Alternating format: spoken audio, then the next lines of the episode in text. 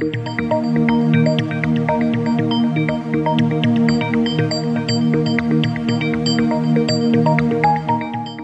horizonte de hoy de Ramón Pérez Maura. Díaz Ayuso reivindica la libertad y la vida. Occidente vive una tragedia. De buenas a primeras se ha organizado una campaña mediática contra el derecho del Estado de Israel a defenderse del intento de exterminio de su población y el borrado del mapa de sus fronteras.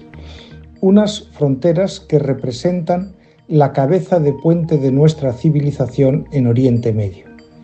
Ahora lo importante es que los familiares de una parte de los secuestrados por Hamas se manifiestan exigiendo al gobierno de Israel su liberación. Incluso una docena acampa a las puertas del domicilio del primer ministro. Parecería como que Netanyahu es quien los ha secuestrado y eso produce enorme regocijo a la izquierda española y occidental. Pero en los últimos tres días, una dirigente española ha reivindicado el buen nombre de nuestro país.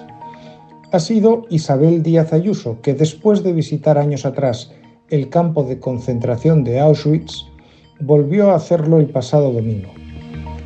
Yo hice esa visita el 24 de abril de 2017. Con mi mujer y con amigos judíos hicimos la marcha de los vivos, desde Auschwitz hasta Birkenau, a pie, junto a la vía del tren.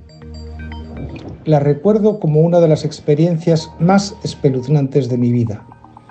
Y por eso entiendo muy bien las palabras de la presidenta madrileña ayer en la capital de la Galicia polaca. No pudo ser más clara.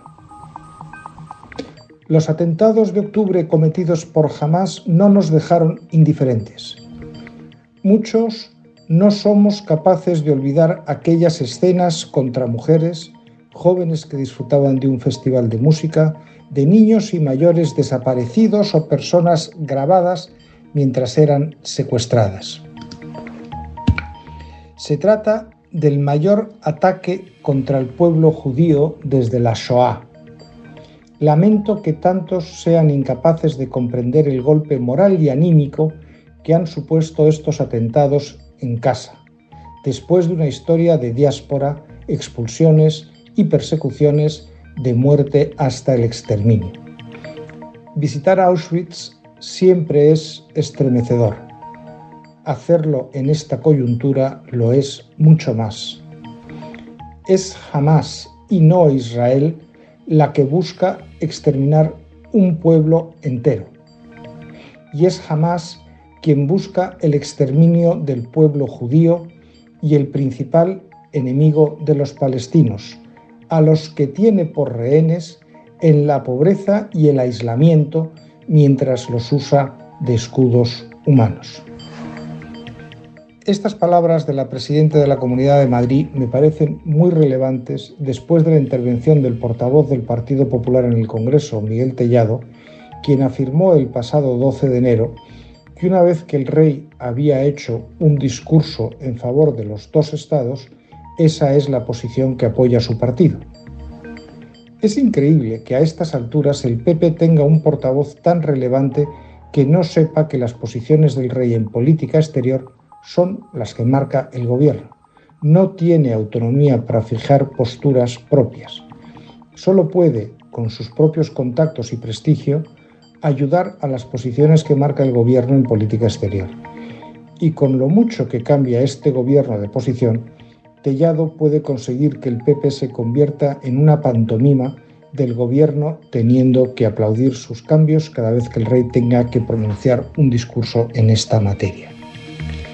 Dato no menor, por cierto, la cara de cuerno con la que asistía al acto de ayer en la reunión anual en recuerdo del Holocausto de la Asociación Judía Europea, a la que se dirigió Díaz Ayuso, el secretario general de la Alianza de Civilizaciones.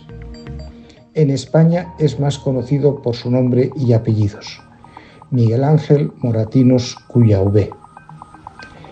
Estamos viviendo una tragedia en Gaza porque nadie quiere recordar que esto se debe al ataque genocida que lanzó Hamas el 7 de octubre sabiendo que eso necesariamente iba a provocar una reacción de Israel que costaría la vida a muchos gazatíes.